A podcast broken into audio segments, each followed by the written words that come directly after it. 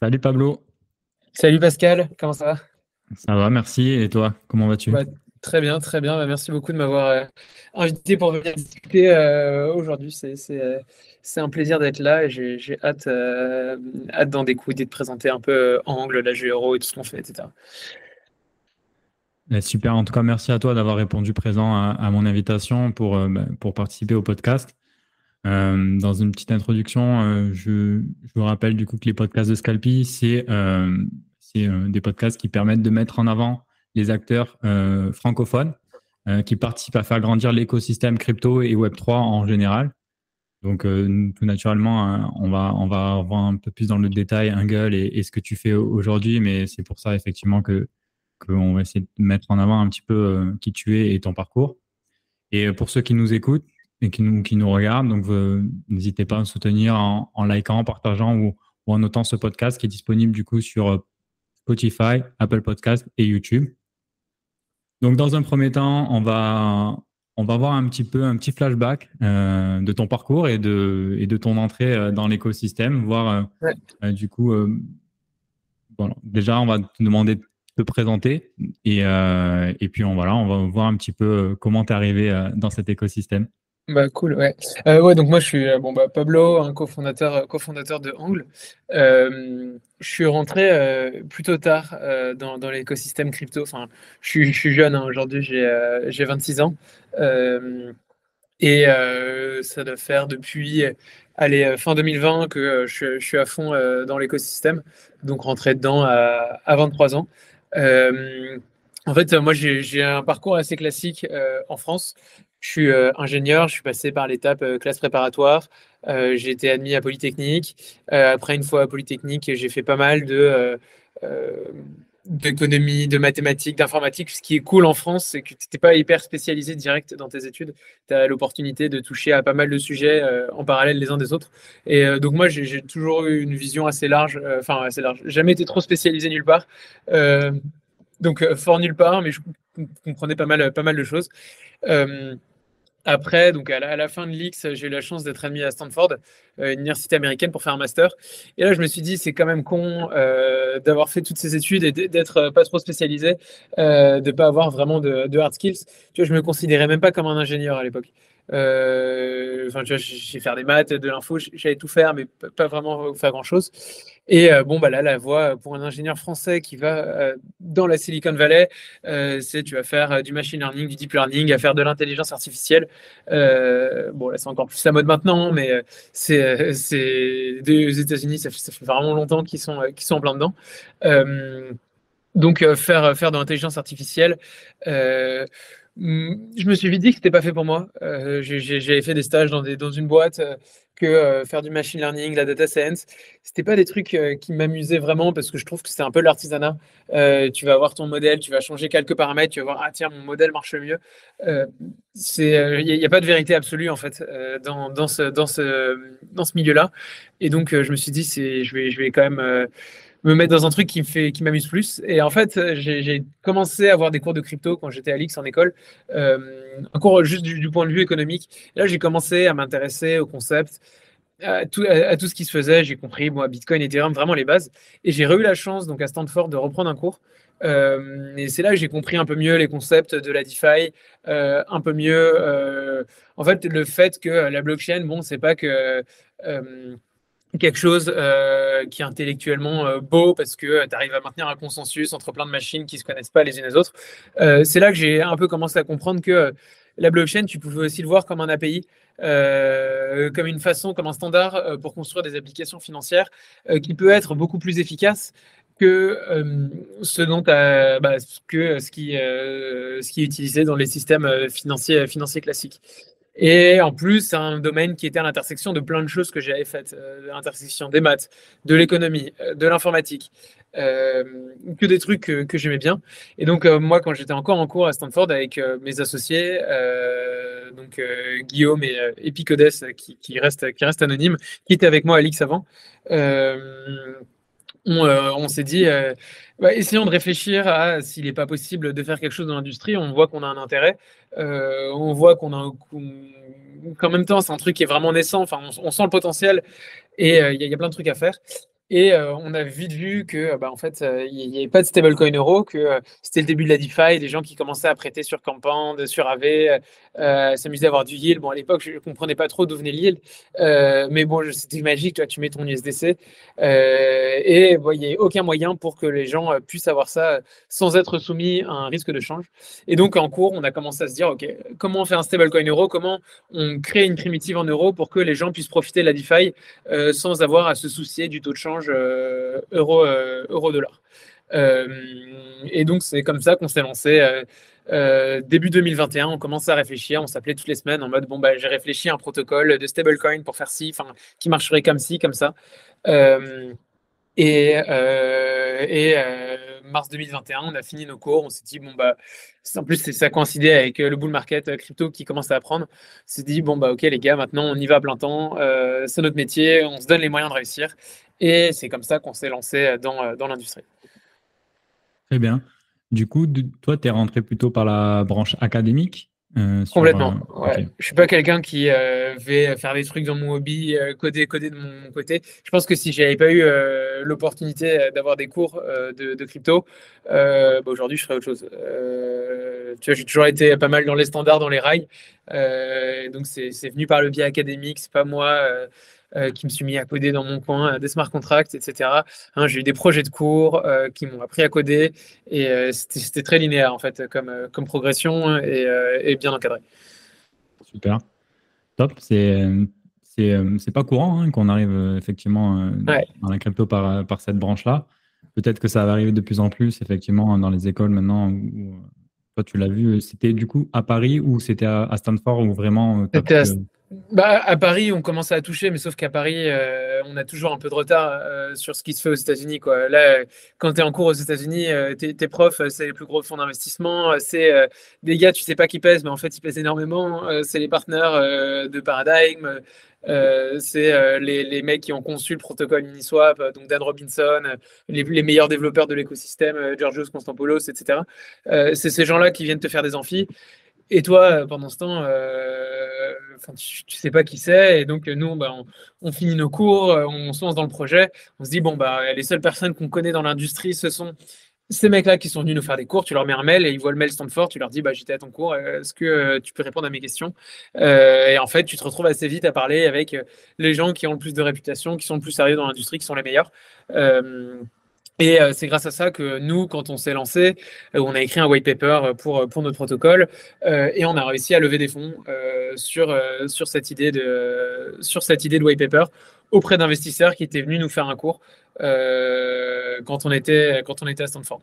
Donc, je suis rentré par le biais académique et c'est le biais académique qui, m'a permis, euh, qui nous a permis euh, de s'installer un peu dans l'industrie parce que si on n'était pas rentré par là, bah, on n'aurait pas réussi à lever, on n'aurait pas réussi à, faire, enfin voilà, à, se professionnaliser autour, autour de cette activité.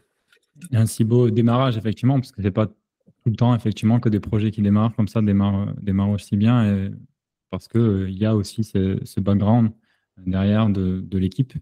Donc, euh, je pense que ça joue euh, effectivement sur. Ouais, ça, a joué. Après, dans notre écosystème où on a un peu peur des fois de certains protocoles quand on les connaît pas. Et là, effectivement, je je sais pas de ton point de vue là-dessus. bah, non, moi j'ai un point de vue très. là, je me suis radicalisé un peu sur on pourra y revenir après, hein, euh, sur le degré euh, d'accomptabilité, enfin, euh, ça se dit en anglais, je ne sais pas si ça se dit en français, mais le fait d'avoir des équipes Anon et, des équipes Anon, pour moi, quand tu fais de la DeFi, ton métier, c'est de développer des, des, produits financiers et qui existent sur la blockchain. Et donc, ton, à la fin, il faut que tu arrives à créer la confiance. et je ne vois pas comment une équipe Anon qui n'a aucun track record peut réussir à créer la confiance. le fait est que ça existe, tu vois, il y a des équipes Anon qui, qui ont réussi à créer des projets, qui gèrent beaucoup d'argent, tant mieux pour eux. Mais moi, ma vision, c'est que dans quelques années, on sera en costume. on ira parler aux grosses banques. Enfin, faut, sortir du cadre un peu. on est des libertariens, on réinvente la finance. Je pense que la, finance, ça se fera sur les blockchains parce que c'est une façon plus efficace de, construire. et de, enfin, il y a des coûts, des, coûts, des économies d'échelle massives au niveau des banques, au niveau de toutes les institutions financières. Et bah, nous, on accompagne un peu cette transition. Et du coup, il euh, bah, faut adapter les mêmes standards pour créer la confiance. Donc, ça implique euh, bah, d'être une équipe qui est pignon sur rue, euh, que même si tu as les protocoles sont gérés de façon décentralisée, c'est important quand même pour les, pour les gens qui utilisent des protocoles de savoir mettre un nom et de savoir dire bon bah ok, c'est je, je, les connais, je leur fais confiance. Donc oui, le track record et la formation d'une équipe, c'était historiquement, ça n'a pas été important en DeFi, et heureusement, parce qu'il y a plein de trucs qui ont pris avec des gens qui, euh, par les biais classiques et traditionnels, n'auraient pas réussi à lever d'argent. Euh, mais euh, je pense que l'industrie doit tendre vers beaucoup plus de. Bah, je sais qui sont les, les, équipes sont identifiées, connues, et à défaut d'avoir des bonnes formations, ont une expérience dans la matière justifiée. Après, c'est effectivement aussi parce que l'industrie commence à prendre une autre dimension. Euh, et, là, effectivement, il y a des acteurs qui vont, regarder un peu plus, un peu plus en détail euh, cette partie-là. Et je pense que tu as tout à fait raison là-dessus. Et euh, ben, tant mieux, parce que du coup, ça veut dire que l'écosystème grandit et, et qu'on a encore, je pense, du chemin là-dessus. Mais, mais c'est top en tout cas. Profitons-en, on est encore en t-shirt pour en parler, pour parler de DeFi, donc c'est assez non, cool. C'est ça, j'exagère. À chaque fois que je dis ça, je grossis, un peu le trait. Mais euh, c'est une image qui parle bien. Euh, moi, ce que je mm. dis à mes équipes, là, tu vois, euh, dans nos bureaux, on est dans le huitième, bon, start-upper et tout. en face de nous, il y a des cabinets de conseil, des cabinets d'avocats. moi, je répète toujours aux équipes que notre objectif, c'est d'aller traverser la rue. et donc, tous les jours, on va au bureau pour aller traverser la rue. voilà, c'est de pouvoir ne pas avoir honte aller leur montrer tout ce qu'on construit que les gars comprennent euh, dans, quel, euh, que ce qu'on fait, ça peut avoir une valeur pour, euh, pour eux. Super. Mais écoute, c'est top. Avant qu'on rentre un peu plus en détail dans, ton activité aujourd'hui avec Angle, tu, du coup, c'est Angle, Angle, tu. Ouais, comme tu veux. Angle, Angle. Je, suis Angle. Angle, très bien. Les podcasts, donc, on, pour un principal objectif aussi, c'est d'être sur la partie éducation. Euh, donc, j'ai une question que j'aime bien poser à mes invités et euh, qui, qui, est plutôt simple, euh, mais j'aime bien avoir du coup un peu l'avis. Tu, tu, expliquerais comment, toi, tu expliques comment un débutant ou si on prend un enfant ben, de, sixième, par exemple, à quoi sert du coup cette, cette nouvelle technologie Angle ou la, la, blockchain alors la blockchain et après effectivement on pourra on pourra un peu plus en, détail sur la partie effectivement de, financière. Alors euh, va vraiment falloir que je fasse gaffe pour expliquer à un enfant de 6 ans. Euh, non, de sixième, de sixième. Ouais, de sixième, mais même même de sixième, ouais, pardon. Euh, je dirais que, euh, et je vais prendre un truc très orienté par rapport, par rapport à ce que je fais, je dirais que la blockchain, c'est un système qui permet de construire, enfin c'est un bac à sable euh, qui permet de construire euh, des jeux euh, ou bah, des logiciels de façon super, super efficace et en éliminant beaucoup les, les redondances. redondance, c'est peut-être compliqué, mais ça permet à tout le monde, c'est un bac à sable sur lequel euh, tu n'as pas besoin, toi, à, te dire euh, je vais euh, construire mon château, parce que si quelqu'un d'autre a codé un château, bah, toi, tu peux aussi construire ton château et, le redévelopper le, et lui rajouter des fonctionnalités, construire par-dessus le château de ton ami. Et tout le monde peut construire par-dessus le château de son ami, certains pour faire un système d'irrigation, d'autres pour mettre des protections contre le vent, d'autres pour mettre des protections contre, contre la marée, etc. Et, et des gens qui peuvent faire ça sans se parler. Euh, sans, euh, sans se connaître euh, et sans que la personne qui a construit son château de base, qui lui est indestructible normalement, puisse, puisse naître quelque chose à dire. Donc c'est un, un, bac à sable géant pour construire toutes sortes d'applications de façon composable. transparente, tout le monde voit que j'ai construit mon château et surtout standardisé parce que bon bah c'est le même sable sur lequel tout le monde traite. Super, super intéressant. C'est assez parlant, effectivement. Euh, et sur la partie du coup euh, financière, tu veux ajouter un, comment un, Angle, tu, l'expliquerais facilement avant qu'on rentre un peu plus dans le détail, euh, un peu plus technique? Ouais. alors, comment je décrirais Angle Je dirais que c'est un ensemble de, de contrats intelligents qui tournent de façon complètement automatisée, euh, qui n'ont pas besoin de, pas besoin de venir me, parler. Enfin, même si moi je meurs demain, le, système continue très bien d'exister ou si toute l'équipe disparaît, il n'y a, y a, pas, de problème. Euh, a pas de problème à ce niveau-là. mais c'est une institution financière qui tourne de façon automatisée. Donc, Angle est capable de t'offrir tout ce que tu trouves en fait auprès de, bah, de d'institutions comme des banques ou euh, même des, des asset managers classiques, euh, on est capable de prendre euh, d'autres stablecoins et de les convertir dans d'autres stablecoins. comme quand tu déposes je sais pas, ton argent de la BNP à la SOG, bon, bah, l'argent BNP devient de l'argent SOG, bah, ce, qu'on fait nous aussi. on est capable de te faire des prêts. Demain, tu viens emprunter auprès de ta banque pour acheter, acheter une maison. Bah, nous, on est capable de faire pareil contre un, des, collatéraux crypto en garantie. On est capable, euh, il y avait des, on a lancé des produits d'épargne qui tournent encore une fois de façon euh, automatisée. Donc aujourd'hui, tu veux placer de l'argent, euh, bah, tu, peux avoir ton livret A. Nous, aujourd'hui, on offre un produit d'épargne en euros. le taux est un peu boosté en ce moment aux alentours de 8%, mais en gros, ça se stabilise à 4%. le taux euh, taux, euh, le taux qu'on offre. Euh, et en parallèle, on développe plein de services pour les gens qui traitent sur cet écosystème. donc, on a lancé une solution qui s'appelle Merkel, qui permet à n'importe qui de donner des incitations financières à mettre de la liquidité sur des plateformes d'échange euh, type Uniswap V3, etc. Et c'est quelque chose qui est compliqué à faire, de donner ces incitations financières. Et nous, on a un peu packagé le tout et ça devient facile avec nous. Ok. Alors du coup... Moins besoin euh, d'insister sur cette dernière partie, mais euh, ça nous, ça nous prend pas mal de temps et c'est un truc qui marche bien. Ok, super. Et du coup, vous, vous, vous, utilisez des protocoles qui existent comme AAV, Uniswap, etc. Et vous, vous modifiez, vous, rendez accessible à, une certaine une cible différente justement. Comment voilà comment ça fonctionne un petit peu pour vous? Quelle est votre cible en tout cas? Ouais, euh, alors, la, cible euh, en DeFi, c'est toujours quelque chose qui est très compliqué. Euh, il se trouve que, tu vois, je ne considère pas qu'on travaille en crypto, moi je considère qu'on travaille en finance. et donc la cible, techniquement, bah, c'est tous les marchés financiers, parce que nous, les systèmes qu'on développe, genre, ils pourraient parler à ils sont censés pouvoir parler à, n'importe qui, n'importe qui est censé pouvoir faire confiance euh, au mécanisme, euh, au angle sans avoir à nous parler. Euh, bon, l'industrie telle qu'elle est aujourd'hui, ce sont c'est une petite niche de gens en DeFi qui ont de l'argent, qui placent, qui font travailler. et donc nous, c'est c'est ces gens-là qui en parlent aujourd'hui. Euh, mais c'est pas l'objectif euh, qu'on a, qu'on a, enfin l'objectif, euh, l'objectif final.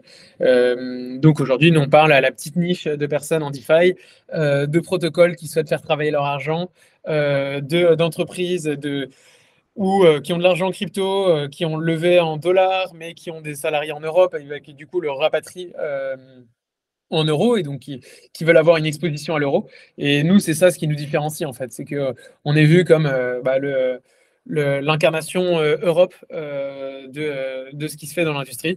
Et donc, on parle à tous, surtout les Européens, en fait, qui sont, qui sont en train de, grossir dans, dans, dans l'écosystème. donc, ça, c'est la cible. après, nous, on a un intérêt pour distribuer nos produits, enfin, là, c'est la cible actuelle. On a un intérêt pour distribuer nos produits. Bah, on parle tout à tous les custodians, à tous les wallets, à tous les, les protocoles trésoreries, etc. Euh, c'est ceux, et les échanges aussi, c'est ceux, euh, ceux avec qui on a envie de s'interfacer parce que euh, bah, nous, on a des milliers d'utilisateurs, bah, eux, ils ont potentiellement des millions, et donc c'est eux qui distribuent nos produits. À la fin, moi, ce que j'ambitionne, c'est vraiment d'être un que le protocole soit utilisé en back-end de la DeFi, genre que demain ton produit d'épargne, je sais pas par CoinHouse ou ton produit d'épargne par ta banque, eh ben pardon, que tout tourne sur des systèmes construits par Angle, de façon super sécurisée, euh, etc., euh, infaillible, mais que les gens n'aient même pas à se rendre compte qu'en fait, ils passent par Angle, et que nous, on soit vraiment l'infrastructure, la pierre angulaire de base à la fin, euh, sur laquelle tout se passe. Très bien. Du coup, le, l'AG Euro, c'était en quelque sorte la porte d'entrée finalement vers l'écosystème Angle, Angle, et derrière, du coup, il y a, tout le reste. La GRO, c'est un peu le, sommet de l'iceberg. Euh, c'est la partie émergée de l'iceberg. Euh, il y, a tout ce qu'il faut derrière pour que la GRO marche. Euh, et c'est un produit comme un autre. genre, c'est un produit qu'on développe, qu'on maintient, qu'on intègre, etc. mais nous, vraiment, la vision dans ce qu'on développe, c'est d'accompagner cette transition d'une finance inefficace, pas transparente, pas standardisée vers la DeFi. Et donc, on est assez agnostique quant aux produits qu'on construit. Géro, bah, c'était une stratégie pour aller sur le marché parce que bah, il n'y avait pas de primitive en euros et si demain la finance doit se faire euh, sur les blockchains, bon, bah, il faut des moyens d'échanger de l'euro. Euh, et donc, euh, c'est pour ça qu'on s'est mis à construire la Géro en premier. Ok, très bien. Du coup, sur, sur la, la, partie après un peu technique, sur les blockchains, alors vous, vous êtes accessible sur différentes blockchains? Ouais. alors, un stablecoin, c'est comme un standard. Euh, personne n'a d'intérêt à l'utiliser si d'autres personnes ne l'utilisent pas. Euh, et donc, euh, bah, il y a toujours un problème de la poule et de l'œuf. Les gens qui se disent Ah, mais je ne t'utilise pas parce que tu es trop petit. Ouais, mais si je suis trop petit, c'est parce que tu m'utilises pas. Et donc, euh, nous, comme tout standard, il faut qu'on euh, fasse en sorte d'intégrer le standard qui soit disponible au plus d'endroits possible. Et euh, la première chose que tu peux faire, qui est dans ton pouvoir quand tu contribues au développement d'un stablecoin, c'est de faire en sorte que ce stablecoin soit disponible sur plein de blockchains. Donc aujourd'hui, la Géoro, il se trade sur une dizaine de blockchains, toutes EVM e compatibles, donc au standard Ethereum. et voilà, c'est ce qu'on ce qu'on développe. Enfin on fait en sorte de l'intégrer. Donc, on est sur Ethereum, Optimism, Arbitrum, Polygon, Avalanche, euh, la BNB Chain, Gnosis Chain, Celo. Enfin, je ne te les fais pas toutes, hein, mais euh, le, stablecoin est, bien développé sur, sur pas mal de chaînes. Sur les principales, ouais. Ok. Euh, super. Une petite, petite question sur un peu plus du coup personnel sur, sur toi et un peu ta vision sur cet univers crypto. par rapport à, à ce que tu fais, à la construction de, bah, de, et de, ta vision un peu à long terme. Euh, comment, toi, tu souhaites euh, impacter cet univers de la crypto, justement euh, quel, est, ton souhait, en tout cas là-dessus? Ouais, alors, il y a les souhaits irréalistes et les souhaits, les souhaits réalistes. moi, mon, mon, souhait réaliste, enfin, genre euh, indépendamment de notre succès et tout, parce que bien sûr, euh, moi je être impacté parce que j'ai envie que le protocole soit, soit énorme, euh, indépendamment de si on réussit ou pas, qu'on ait contribué à tirer l'industrie vers le haut en termes de respectabilité, en termes de perception par l'extérieur. En termes de standards auxquels se tiennent les gens qui évoluent dans l'industrie, il y a eu beaucoup de scams, beaucoup de hacks, euh, pour les gens dans l'industrie. Et ben, j'ai envie que euh, bah, nous, on, ait tiré un peu tout le monde vers le haut par euh, la rigueur qu'on s'impose, par la façon dont on communique. et que, bah, typiquement, on parlait tout à l'heure des, équipes anonymes ou pas. j'ai envie que bah, on se comporte un peu plus, enfin, on ait contribué à ce que l'industrie se comporte, tout le monde se comporte un peu plus comme des adultes et pas comme des yeah, they gen 100% yield, come on, have fun. et euh, et, voilà, donc c'est ce à quoi j'aimerais bien avoir contribué. Euh, bon, après, euh, la, mission globale, c'est nous de faire en sorte que la finance se fasse sur les blockchains.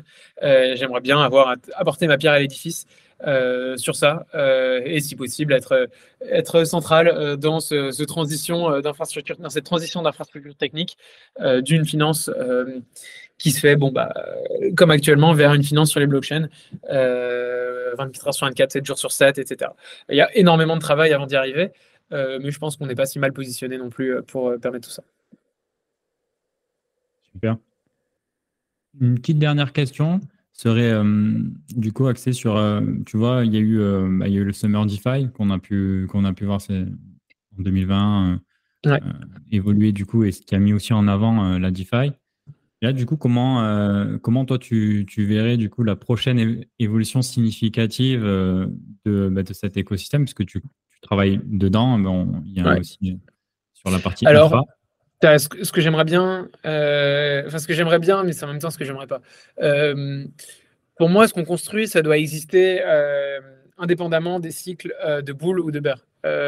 genre, la DeFi, c'est pas de la crypto. la DeFi, c'est une infrastructure financière ou enfin non financière hein, pour, pour échanger de l'argent, échanger de la valeur, construire des produits structurés ou non. Enfin, et, et, donc normalement, l'adoption, elle doit venir indépendamment du prix du Bitcoin ou de l'Ether. Elle doit venir parce qu'on a réussi à créer les bons produits. Donc moi, j'espère qu'il n'y aura pas de zéro. Enfin, je pense. enfin, j'espère que euh, en tout cas, dans l'esprit des gens, ça va changer et que ça ne sera pas 0 to 1 euh, euh, l'adoption, que ça sera vraiment un truc linéaire parce que on arrive à tendre vers plus de sécurité, plus d'intégration, qui font que demain il y a de l'argent institutionnel qui arrive, qui arrive dans l'écosystème. mais après, il se trouve qu'il faut vivre avec son temps quand même et être assez pragmatique sur ça. le, je pense que il n'y aura pas d'innovation significative qui va lancer un bull market. Euh, mais ça, je dis ça parce que j'ai peut-être des œillères, je suis dans l'industrie et je ne vois pas le, prochain truc qui est évident, qui est sous les yeux de tout le monde. Et quand on le regardera dans 18 mois, on se dira Putain, mais il fallait être con pour pas y penser quand même. Euh, mais euh, je pense que euh, en fait, ça va être un bull market euh, qui va relancer un cycle sur la DeFi et que les systèmes qui sont en train d'être développés maintenant, bon bah, ça seront les prochains systèmes sur lesquels tout le monde sera, les gens, gens que les gens utiliseront d'ici, enfin pendant les, les 3-4 prochaines années. Ok, oh, bah, super. Et, et, du coup, donc sur cette partie DeFi euh, a pris une, belle position finalement en tant que ben, société francophone et, euh, et, j'espère que ça va, elle va prendre encore plus de parts de marché dans l'écosystème international. Est-ce que tu vois des différences aujourd'hui entre euh, ceux qui construisent en France et, et, et le, marché américain vu que alors, euh, je vais prendre euh, mon point de vue euh, qui est un point de vue stablecoin. D'un point de vue technique, les protocoles, ils sont tous un peu similaires. les protocoles de stablecoin, il n'y a, a, aucune innovation majeure qui est arrivée au niveau des stablecoins depuis. Enfin, tu vois, nous, nous, on a toujours contribué à améliorer. là, on a lancé un truc qui s'appelle le transmuteur, qui est une façon de faire des modules pour maintenir la stabilité du prix, qui pour moi est un truc genre un stablecoin qui se lance aujourd'hui et qui lance un, module de stabilité de prix qui n'est pas ça, bah, ça veut dire qu'il n'est il est pas, il pas au top. Quoi. Euh, mais ce n'est pas une innovation euh, zero to one, c'est euh, une amélioration qui va faire que bon, bah, tu as beaucoup plus de garanties de sécurité quand tu utilises des systèmes, des systèmes comme ceci. mais à la fin, comment marche un stablecoin décentralisé c'est quelque chose qui va être standardisé. ce qui fait la différence vraiment, c'est enfin, on sait faire un stablecoin, c'est bon, tu vois, c'est euh, un truc, euh, on sait faire un stablecoin qui tient, on sait faire un stablecoin qui marche. À la fin, euh, c'est des problèmes de gestion du risque, c'est des problèmes de quels collatéraux tu acceptes. le truc qui n'est pas du tout standardisé, c'est bon, bah, comment tu arrives à, créer de l'envie, à, créer l'adoption pour ton stablecoin, à avoir des effets de réseau. et ça, généralement, bon, bah, les Américains sont un peu meilleurs parce qu'ils sont meilleurs en marketing, ils sont meilleurs en, euh, en, façon dont ils présentent euh, leur système. Euh, ce à quoi bon, bah, ça pêche hein, pour tous les projets français en DeFi, tu vois, indépendamment de la, verticale, stablecoin, lending, je sais pas quoi. un projet français ou européen sera toutes choses égales par ailleurs, peut-être un peu moins fort qu'un le projet américain en marketing, en distribution, etc. mais non, les systèmes, les systèmes sont les mêmes et c'est ça qui change euh, beaucoup. Ouais, après, il y a des questions de régulation. nous, on s'y intéresse, mais ça intéresse peut-être moins euh, l'audience du podcast aujourd'hui. Euh, mais ouais, les régulations sont différentes. À quoi tu dois faire attention quand tu es un développeur basé en Europe, c'est pas la même chose que quand tu es un développeur basé aux États-Unis. Super. Bah, écoute, Pablo, je te remercie d'avoir pris du temps pour, pour participer au podcast. N'hésitez pas, ceux qui nous écoutent, qui nous ont écoutés jusqu'à la fin, de, de, liker cet épisode, de le noter et de le partager euh, aussi euh, aux personnes à qui euh, ça peut intéresser et qui s'intéressent potentiellement au stablecoin et à, et à, et à l'avenir du coup des, des stablecoins européens et français justement. Ben, écoute, je te laisse, je te laisse le mot de la fin et puis, puis je te, je te remercie. Bah, merci beaucoup à toi, Pascal, pour l'invitation. C'est un vrai plaisir. le mot de la fin, je dirais que si euh, vous avez compris que euh, la blockchain, c'est pas que de la spéculation, euh, c'était beaucoup de la spéculation, c'est pas que du levier x 1000 pour faire du 300% en un jour, mais c'est aussi bah, ce, dont on discutait tout à l'heure, un bac à sable pour reconstruire une finance plus efficace, plus juste, etc.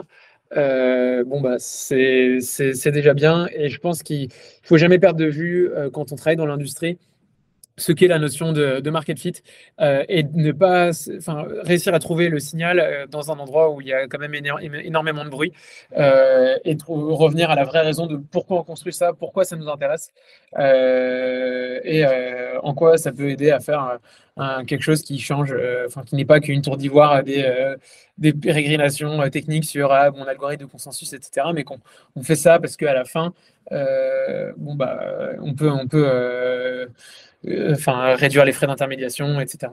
Euh, partout, partout dans le monde. Euh, Donc c'est ça qui est important pour moi et c'est ça que j'aimerais bien que tout, le monde, tout le monde ait compris. Je te remercie. Je, je mettrai les liens en, description sur, sur bah, ton profil et sur Angle pour ceux qui, qui veulent un peu plus creuser. Et, et, puis, ben, on va suivre ça de près et l'évolution, du coup, dans les prochains, prochains mois de, du protocole. Merci. Merci. Salut, Pablo. Salut.